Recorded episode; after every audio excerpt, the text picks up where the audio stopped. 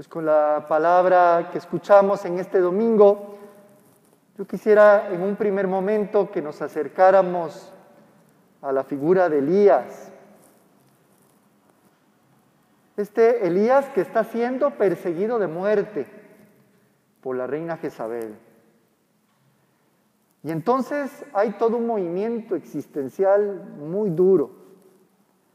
Ha hecho un gran camino que el texto da para interpretarlo que realmente fue un camino hacia el Oreb,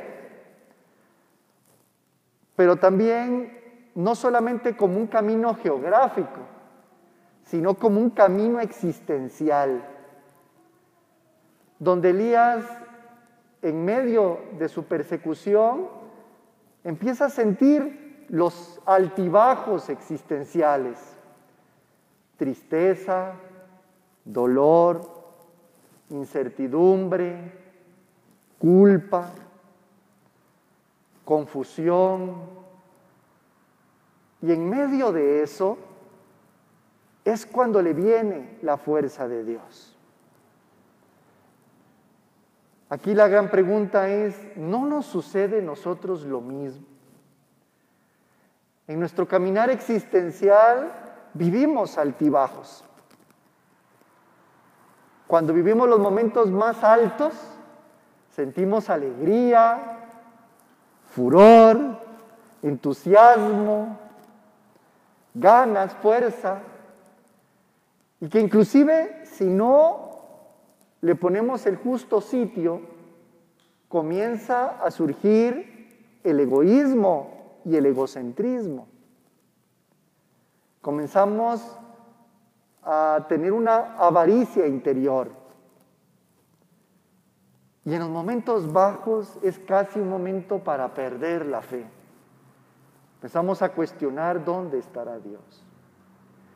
Es interesante que en esos momentos bajos, casi que estamos dormidos, muertos, en el caso de Elías aparece el ángel dando el pan de la vida, un pan bajado del cielo misterioso.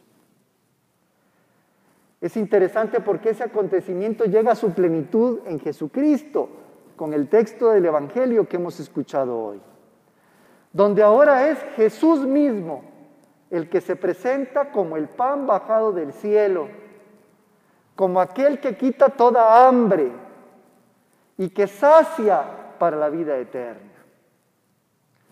Es la persona misma de Jesús quien nos puede sacar de los momentos bajos y que nos puede ubicar el momento en los momentos altos para decir, gloria a Dios en el cielo. Gracias Dios por este momento que estoy viviendo. Esto es para mayor gloria de Dios. Y en los momentos bajos se necesita este acto de fe.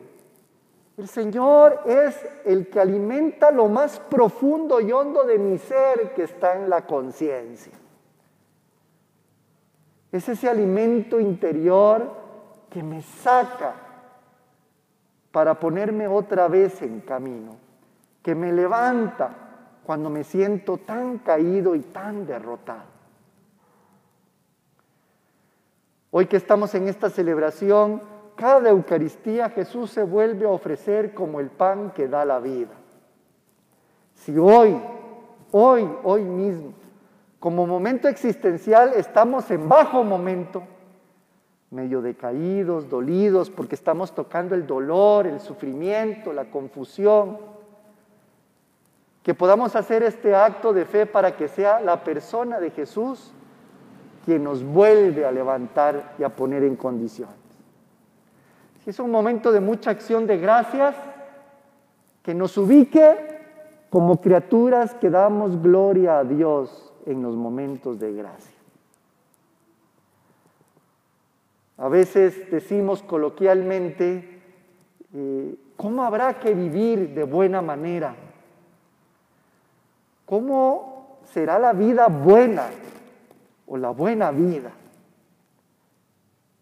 Es cuando cuidamos esta parte interior, cuando cuidamos esta parte más profunda de nuestro ser especialmente en los momentos bajos. Hoy, en la carta a los Efesios se nos ha dicho, cuando le damos espacio a la aspereza, en lugar de lo blando, de lo dulce, cuando le damos espacio a la ira, a la indignación, a los insultos, a la maledicencia, que es cuando difamamos a los demás, o cuando le damos espacio a toda clase de maldad, vamos a quedarnos derrumbados en el suelo. No es la vida buena ni la buena vida para la que estamos hechos los seres humanos. Es todo lo contrario. Ante la aspereza, lo más dulce y blando. Ante la ira, la paz. Ante la indignación, la reconciliación. Ante los insultos y la violencia, el perdón y la reconciliación. Ante la difamación, el cuidado de nuestros hermanos.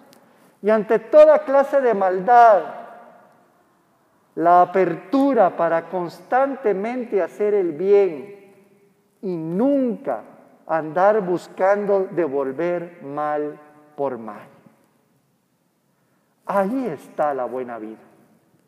Ahí está cuando le hemos dado espacio a Dios para que sea el pan bajado del cielo, que alimenta toda nuestra hambre, que calma toda nuestra sed y que llena de verdadero sentido nuestra vida interior.